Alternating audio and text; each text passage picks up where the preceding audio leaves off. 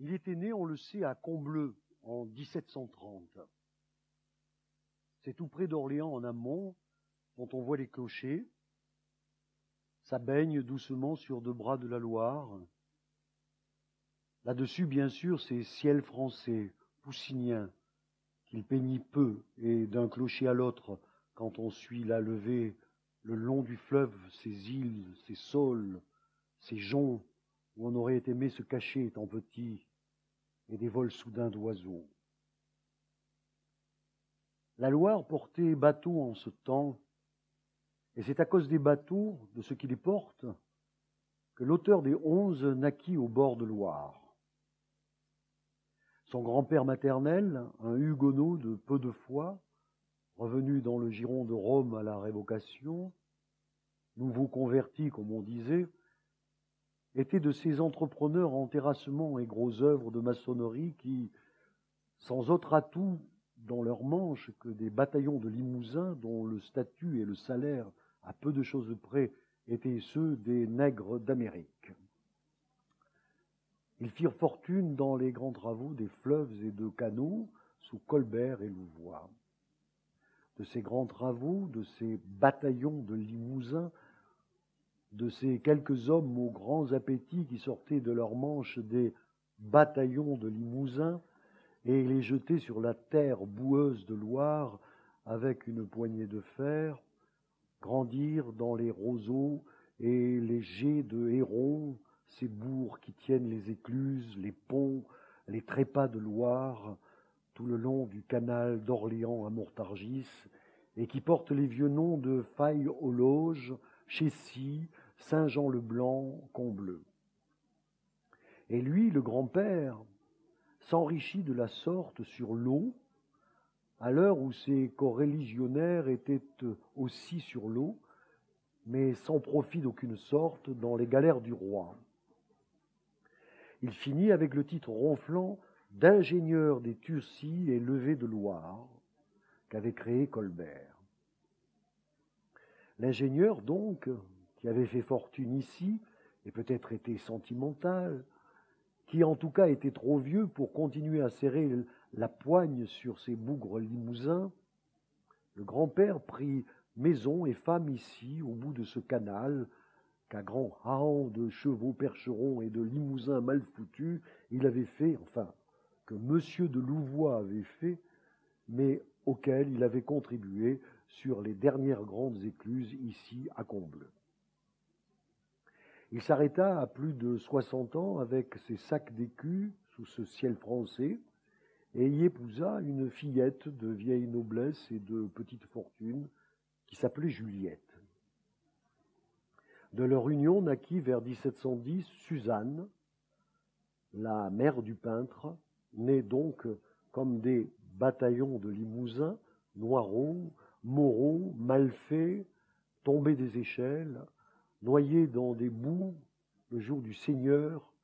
ivres morts, s'égorgeant entre eux, mais qui de toute cette boue avaient comme magnifiquement fait de l'or pour une tierce personne, est né aussi du grand appétit souverain, magicien qui sur ce corps de boue avait bâti les grandes levées toutes droites, les impeccables écluses, né, monsieur, comme à la fois de l'image du ciel calme sur les eaux calmes du canal, l'image unique du ciel unique, et des corps multiples enterrés dessous et pour l'éternité inapaisée, grimaçant, pour l'éternité avec leur couteau à la main et l'insulte patoise à la bouche le jour du Seigneur, est née enfin d'une belle mais terne fille frileuse de vieille noblesse provinciale qui n'avait d'autre destin que d'attendre, puis de recevoir le plaisir et la graine d'un vieillard sans foi ni loi, ou plutôt dont la seule foi et la seule loi avaient été de placer cette graine avec un très intense plaisir dans un ventre blanc à sang bleu.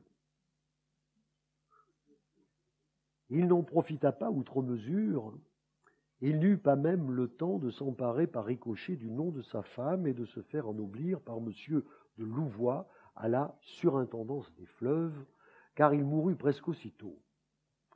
Peu importe, il y avait eu dans la fille à sang bleu la satisfaction irrévocable, la trace exultante en forme de petite fille. L'enfant était belle comme le jour,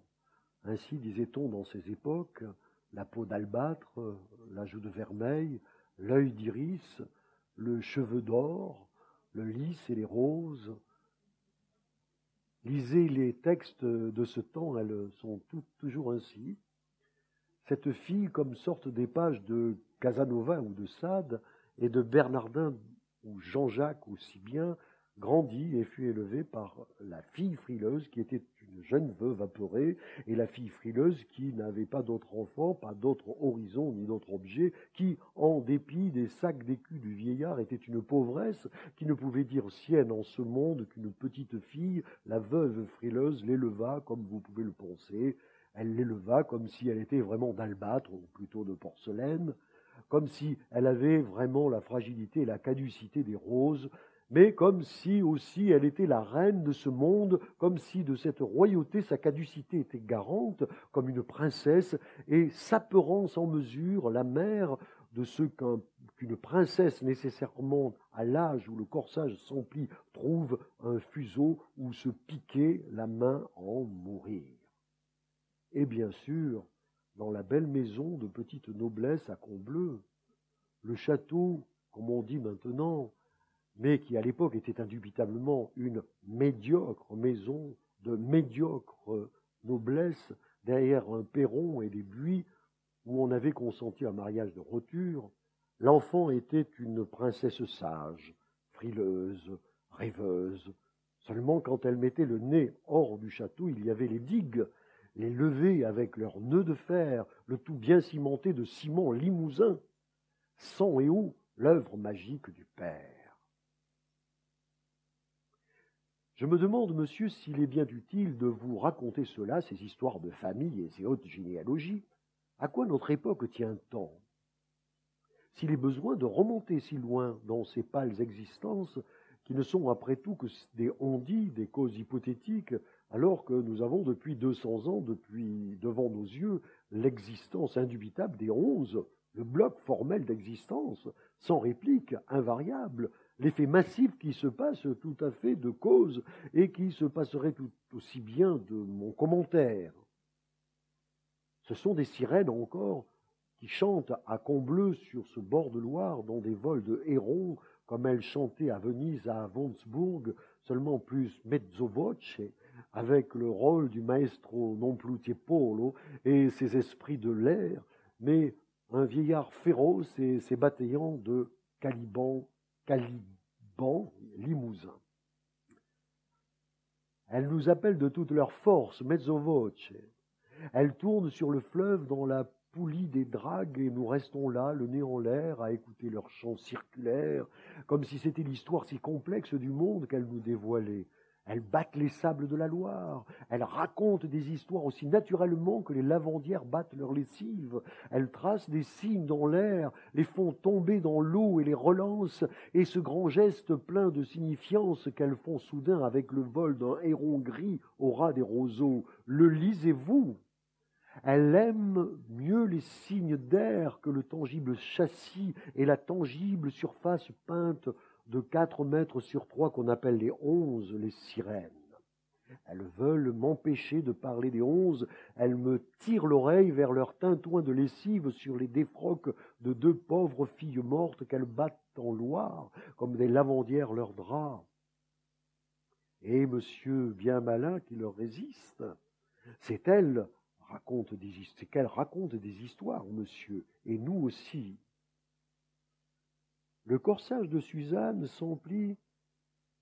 et la petite reine frileuse s'en apeura presque autant que sa mère. Elle ne pensait qu'à cette peur, l'une et l'autre, mais pour s'en distraire, elle s'occupait à autre chose en passe-temps béni concédé aux femmes de cette époque, tapisserie et poésie, et à ce qu'on dit, elle ne sortait guère quelle que fût leur relative fortune à toutes les deux, c'est-à-dire celle du huguenot apostat, non pas qu'elles fussent avares ni d'aucune façon thésauriseuse, mais de l'or elles ne savaient que faire, avaient seulement placé tout cela en vigne et en bateau à la mort du vieux, et laissé gérer, naviguer, fleurir, ayant entre elles tout autre trésor de dons, d'amour partagé et heureux, mais étouffants comme le sont toujours les trésors, appelant de tout leur éclat la perte. Suzanne ne, sortait guère, car elle était de porcelaine, sinon avec sa mère, et les beaux matins le long des levées, ou dans de pauvres sociétés orléanaises un peu ternes, un peu dévotes, un peu littéraires, avec des abbés sans panache et de doux anacréons de la province, mais avec aussi des amies rieuses comme elles le sont en tout lieu, laissant apparaître vraiment le lys et les roses avec des éclats de rire partout au monde du moment qu'il y a deux jeunes filles ensemble. Car je suis sûr qu'en dépit de ce que j'ai dit, la vie étriquée, les ternes sociétés, les abbés Kakoshim aux tabatières de buis, L'apeurement de sa mère et son propre apeurement né de celui de sa mère et s'y conformant comme un jumeau à son jumeau, comme un des saints qui lui poussait se conformer à l'autre. En dépit de cela, je suis sûr qu'elle ne s'ennuyait aucunement, qu'elle était bonne et gaie, bonne parce que gaie, qu'elle aimait le petit perron, la petite fortune, la petite vie et pleine et l'espoir pesant comme un ciel au printemps, car elle était une reine, c'est-à-dire quelqu'un à qui, depuis sa naissance, l'amour exclusif n'a jamais failli, et quand on a eu cela, tout peut arriver, le ciel et l'espoir peuvent s'écrouler, on peut se perdre dans mille forêts, voir mille fois son cœur sortir de sa poitrine, et fouler, la joie est toujours là, dessous, au moindre appel, elle va bondir, elle reste là et attend, invincible, éclipsée seulement parfois, mais vivante, éternelle, comme on disait quand ce mot avait un sens. Cela, donc, pour ce qui est dans le lys et les roses, était du ressort de Bernardin de Saint-Pierre et Rousseau. Pour le reste, ce qui, est, ce qui appartenait à Sade, c'est-à-dire une sorte d'espoir aussi, de joie plus gonflée qu'un ciel, il y avait l'ombre du vieillard, dont la mer ne parlait pas, mais sa poigne indubitable, sous l'apparence d'un canal navigable, le sillon du désir satisfait entaillé dans la terre d'Orléans à Montargis. Ainsi, quand de Combleu à Orléans, avec sa mère, bras dessus, bras dessous, elles allaient rejoindre par la levée quelques petits salons littéraires, la jeune fille avait devant les yeux l'emblème du désir et de sa satisfaction. Le canal avait tout le ciel reflété dedans, et dessous les fondations invisibles, c'est-à-dire deux générations de terrassiers et maçons limousins qui avaient eu une espèce de vie avant de tomber des échelles ou de s'embourber sans reste dans la Loire, des espèces de jouants en forme de bonbonnes de quasi-vinaigre et de couteaux à cran d'arrêt, une espèce de femme qui voyait deux mois de l'année sur douze en Limousin les deux mois d'hiver noir, dont sous l'habit noir informe il n'avait jamais vu le corps nu, mais que seulement à l'aveugle, dans des salles communes empestées où toute une famille dormait, ils avaient très discrètement en pleine nuit troussé, besogné engrossé, et de cet exploit avaient tiré des espèces d'enfants destinés à leur tour à être nègres d'Amérique dix mois sur douze. Tout cela, monsieur, notez-le, autant de la douceur de vivre, alors même où Tiepolo ou un autre au sommet d'un échafaudage, au sommet aussi de ce que naguère on appelait l'homme, peignait les plus belles et légères choses que jamais on n'est atteint, on est peinte, car on n'a rien sans rien et Dieu est un chien. Et ce n'était pas que Suzanne y pensa vraiment à cela qui était le fondement de son existence. Ce par quoi, en quelque sorte, elle était née. Ce n'était pas que cela, et présenta directement à son esprit, de face et clairement, comme le faisait l'amour de sa mère, ses seins à elle qui poussaient, et les poésies anacréontiques qu'aimait ce temps et qu'elle allait entendre à Orléans. Mais cela existait et elle le savait comme de naissance.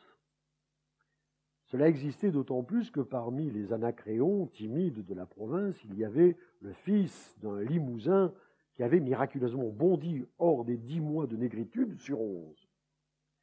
Et sans doute pas si miraculeusement que ça, car sans trop de risque de nous tromper, nous pouvons supposer que cela arrivait de temps en temps depuis le début, depuis que le cardinal duc avait fait lever plus ou moins à coups de trique, plus ou moins à coups d'écus, des bataillons de Limousin pour construire au large de la Rochelle, et autant dire alors en pleine mer, de grands apparats de guerre, des digues, des babelles bien cimentées de ciment limousin, sang et boue, où lui, le cardinal duc de Richelieu, debout sur les digues par-dessus les Limousins dans son habit de fer et de pourpre, pensait que tous les huguenots du monde viendraient se fracasser, mourir pour toujours, sortir de l'histoire, ce qui arriva bel et bien dans un sens, depuis donc qu'après cette affaire de la Rochelle, les Limousins eurent pris quelque chose comme le goût de la maçonnerie, l'habitude en tout cas d'être nègre ailleurs qu'en Limousin dix mois sur douze, depuis le début, on peut raisonnablement penser qu'à chaque génération, cela advenait dans la proportion d'un sur cent, sur mille ou dix mille, il arrivait qu'un Limousin bondit hors du rang, fut remarqué d'un cardinal-duc, de sa maîtresse ou de son cocher, à cause des qualités que le hasard distribue assez équitablement parmi les hommes, fussent-ils Limousins, fut-on dans le terrible temps de la douceur de vivre, et que celui-ci tira son épingle du jeu, c'est-à-dire ne remit pas les pieds en limousin et se mit à vivre comme un homme, enfin comme il pensait que doivent vivre les hommes? Et c'était ce qui était arrivé à Corentin, le père de ce jeune poète. Le vieux Corentin, Corentin la marche, appelle-t-on ainsi puisque c'était son sobriquet de maçon, son sceau d'infamie, ou de noblesse, comme on voudra. Et d'ailleurs, je ne me souviens pas de son prénom, si jamais il en eut, venu depuis qu'il avait quinze ans, année sur année,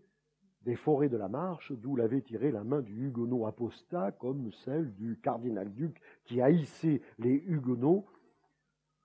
en avait tiré son aïeul, Corentin, avait peut-être de ses qualités beauté, finesse, de l'esprit ou noblesse du cœur qui savent remarquer les maîtresses et les cochers.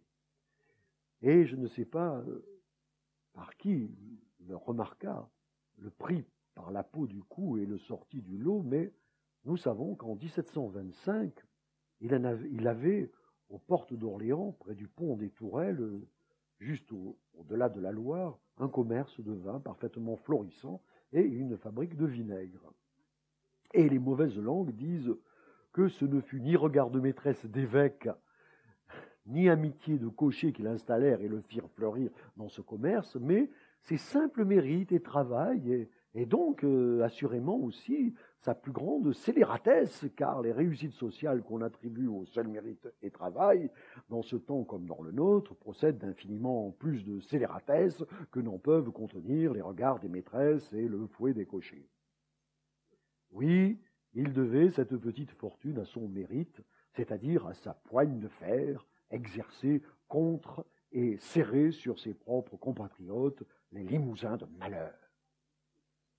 Il a devé à sa très profonde science, à son excellence dans la discipline qui consistait à savoir merveilleusement couper, sucrer, augmenter de gnôles de rave le contenu de ces bonbonnes qui servaient aux limousins de viatique, d'Eucharistie, de littérature et de duchesse nue, et dans quoi les limousins savaient si bien tremper et faire fleurir leurs couteaux le jour du Seigneur car Dieu est un chien, et quand on est infime, on ne grandit qu'en marchant sur plus infime.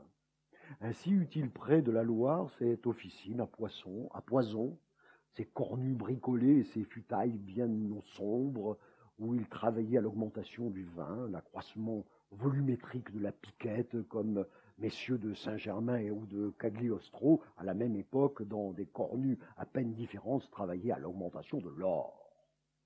Et c'était bien l'or qu'il augmentait lui aussi en fin de compte, comme toujours dans ses officines, comme l'avait fait sous le ciel avec des pierres et de l'eau le vieux Hugonot apostat, et avec euh, le même ciment que Corentin, le bon vieux et éternel Simon Limousin, sans ébout pétri dans du vin noir, comme peut-être Tiepolo lui-même avait travaillé ou allait travailler à l'augmentation de l'or, avec euh, un invisible Simon Limousin, en l'occurrence bavarois ou esclavon, ou piémontais, car le carrare, il fallait bien le remuer, le lever, le tailler, le jointoyer, l'enduire à fresco pour la grande joie magistrale, la joyeuse reversion de l'or en plafond d'azur, mais lui, Corentin, c'était sans effet visible, car on ne peut décemment donner le nom d'effet aux cuites sanglantes des Limousins, le jour du Seigneur, sans grande pierre visible, sous des nœuds de fer, sans ciel, captifs, reflétés entre les grandes pierres, c'était bien au sombre derrière des futailles, dans une arrière-cour puante à la façon des taupes. Dans cette arrière-cour, il eut une femme, dont nous ne savons rien, sinon qu'en naquit François Corentin, que nous venons de voir, voir presque, lire des bricoles anacréontiques dans une société littéraire, car cet enfant avait de belles qualités aussi, comme son père. Il les montra très jeune, avec de la curiosité de l'esprit, et comme il arrive toujours en ses dispositions, dans le siècle de fer de la douceur de vivre comme dans le nôtre, sans que rien en ces matières ait bougé d'un cheveu, ce dont on doit se louer, il fut très vite remarqué et pris en main par qui de droit, c'est-à-dire alors par quelque bon père, jésuite ou oratorien, subit la bonne férule et le bon apprentissage, lut le latin comme vous et moi, et monseigneur le dauphin de la maison de France, et pris à quinze ans le petit collet avec la tonsure, enfin la tonsure symbolique de, ces temps de beaux abbés. Je vous prie, monsieur, d'arrêter votre attention sur ceci, que savoir le latin quand on est monseigneur le dauphin de la maison de France et le fils de Corentin, la marche, ne sont pas une seule et même chose. Ce sont même deux choses diamétralement opposées, car quand l'un, le dauphin, lit à chaque page, à chaque désinence, à chaque hémistiche, une glorieuse ratification de ce qui est et doit être, dont il fait lui-même partie, et que, levant les yeux par ailleurs entre deux hémistiches, il voit par la fenêtre des Tuileries le grand jet d'eau du grand bassin, et derrière le grand bassin, sur les cheveux, chevaux de Marly, la renommée avec sa trompette, l'autre, François Corentin, qui relève la tête vers des futailles et de la terre de cave gorgée de vin, L'autre voit dans ces mêmes désinences, ces mêmes phrases qui coulent toutes seules et trompettent à la fois le triomphe magistral de ce qui est et la négation de lui-même qui n'est pas. Il y voit ce qui est, même et surtout si ce qui est paraît beau, l'écrase comme du talon on écrase une taupe. De cela, monsieur, et aussi de ce que Corentin, le père, bien sûr, ne savait pas lire, mais encore à peine parler, et seulement patois, exceller seulement dans le savant mélange de vin violet et d'alcool blanc, de ceux que sa présence, sa vie était à elle seule pour qui lit Virgile une honte inexpiable,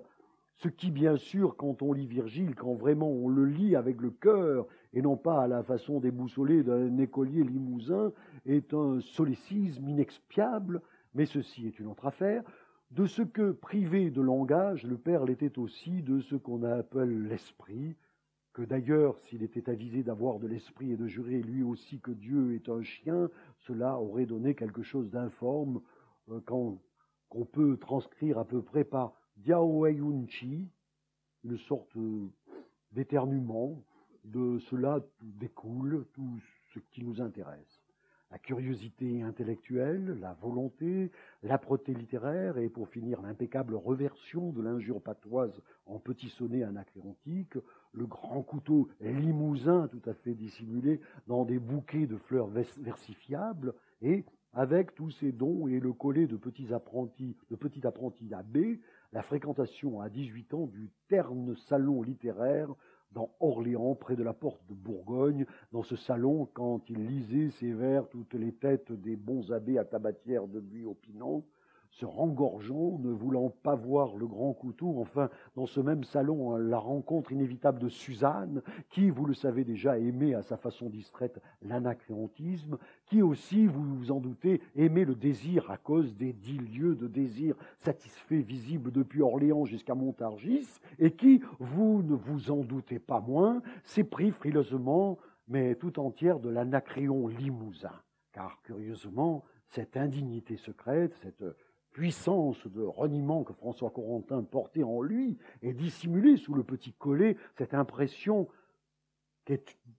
qu'on est une taupe et qu'on doit à tout prix le cacher sous n'importe quelle plume, aigle ou pan ou colombe, ce fardeau, ce déchirement rend fervent, brûlant, beau aux yeux des femmes. À lui donc, et d'une certaine façon il est mérité bien, le lys, et les roses. À lui, dans le même mouvement, la paternité de François-Élie Corentin, le Tiepolo de la terreur, à qui arriva de peindre, à qui il arriva de peindre les onze.